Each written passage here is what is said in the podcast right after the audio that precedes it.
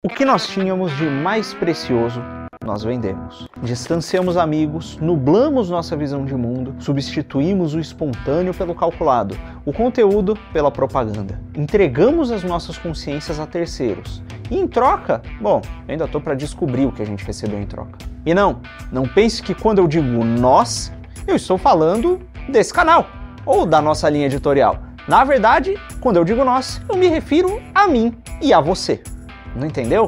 Bom, então eu vou jogar aqui alguns dados. Estima-se que, em média, o brasileiro costuma passar um total de 16 horas acordado. E dessas 16 horas, mais da metade é passada na frente de alguma tela, seja ela a do computador ou a do celular. Na verdade, estima-se também que o brasileiro seja o povo que mais passa tempo na frente do celular em todo o mundo. E os aplicativos campeões em tempo de uso são justamente os de mídia social. Ao mesmo tempo, estima-se que 86% dos brasileiros que tanto usam essas redes sociais acreditam que se expõem nelas mais do que deveriam. Já os donos das redes e criadores dessas tecnologias, obviamente, evitam utilizá-las dessa forma e mantêm até os próprios filhos longe delas, enquanto fazem aplicativo o meu e o seu filho usarem, né? Por que será? Enquanto a criançada brasileira e ocidental no geral está desse jeito, a de outros países tá assim.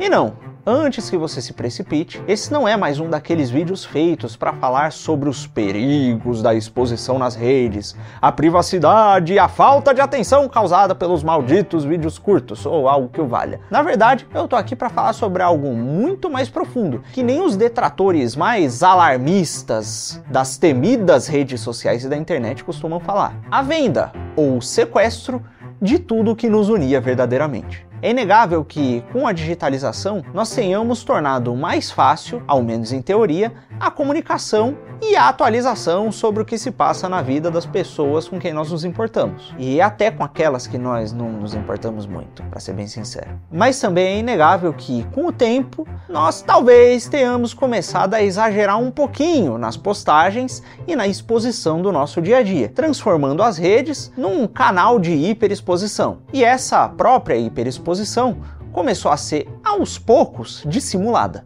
Com o tempo, o que devia ser uma ferramenta que serve para se conectar com quem importa, se tornou mais ou menos um lugar de competição em busca de like. E aos poucos, com a politização das redes, em especial dos mais jovens, mas não restritas a eles, toda postagem se tornou uma afirmação política. E aos pouquinhos, para além de nós mentirmos para parecermos bonitos para gente desconhecida, nós começamos a dissimular para parecermos corretos politicamente. Mas fica pior. Lembra da competição pelos likes? Então, Acontece que, em certas redes, quem recebe mais visualizações e, por consequência, mais likes é justamente quem gera mais polêmica, controvérsia e separação.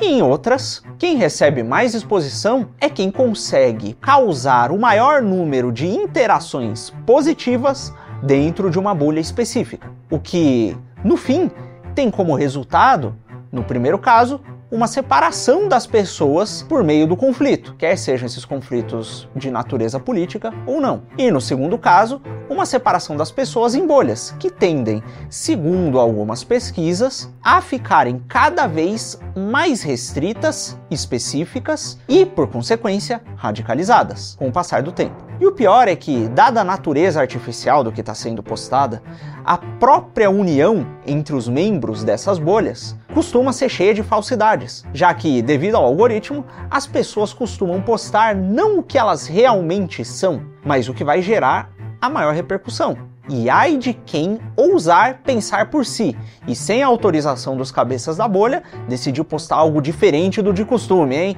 Se bobear, vira até herege lesa pátria. Mas deixando isso de lado, quando nós lembramos que o brasileiro, em especial, está passando a maior parte do tempo e dos seus dias na frente das telas e exposto a esse tipo de interação, significa que na prática, durante a maior parte do tempo, nós estamos necessariamente expostos à falsidade.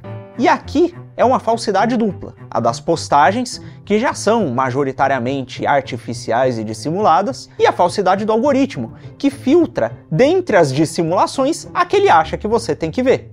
E bom, se nós levarmos em consideração o fato de que o ser humano está sempre aprendendo e se adaptando baseado na mimesis ou imitação, como foi visto em diferentes pensadores e escolas de pensamento mostradas há alguns vídeos atrás, e que a tendência é que nesses ambientes as pessoas comecem a moldar cada vez mais a sua vida baseados nas falsidades vistas nas redes sociais e na falsidade que ela mesma quer expor para a bolha da qual ela faz parte, visto que a maior parte do tempo ela está lidando com falsidades no seu dia a dia. E sabe quem é que está trabalhando para fazer tudo isso funcionar?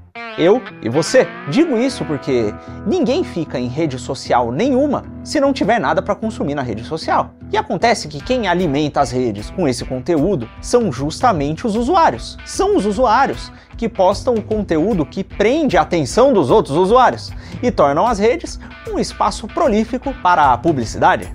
E os que não postam nada? Bom, esses estão dando seus preciosos dados para que todos esses anúncios sejam mais efetivos, além de servirem, obviamente, também de audiência para os anúncios.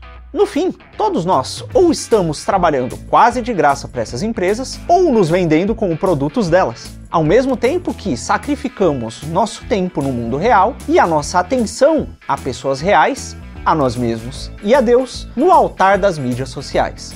Fala aí, qual foi a última vez que você tomou um café com um ente querido sem checar pelo menos umas duas vezes a notificação do seu celular?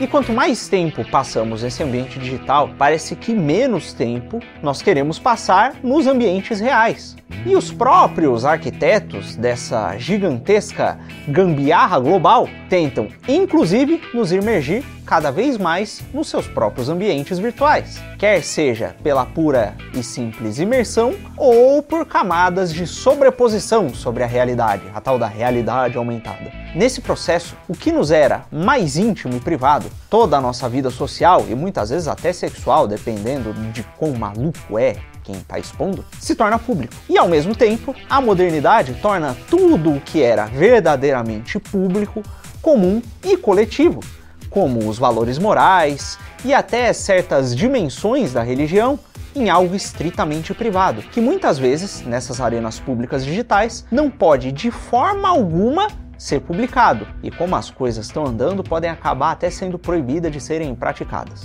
Mas fique tranquilo, pelo menos agora você não precisa mais pensar nessas coisas desagradáveis e nesses problemas. Afinal de contas, tem sempre uma série nova na Netflix, um vídeo novo a um swipe de distância no TikTok, uma discussão nova interminável no Twitter, um jogo novo saindo, uma nova forma de escape. Agora você está liberto do tédio, liberto das preocupações e, dependendo do quão extremo for o seu caso, liberto do próprio mundo real.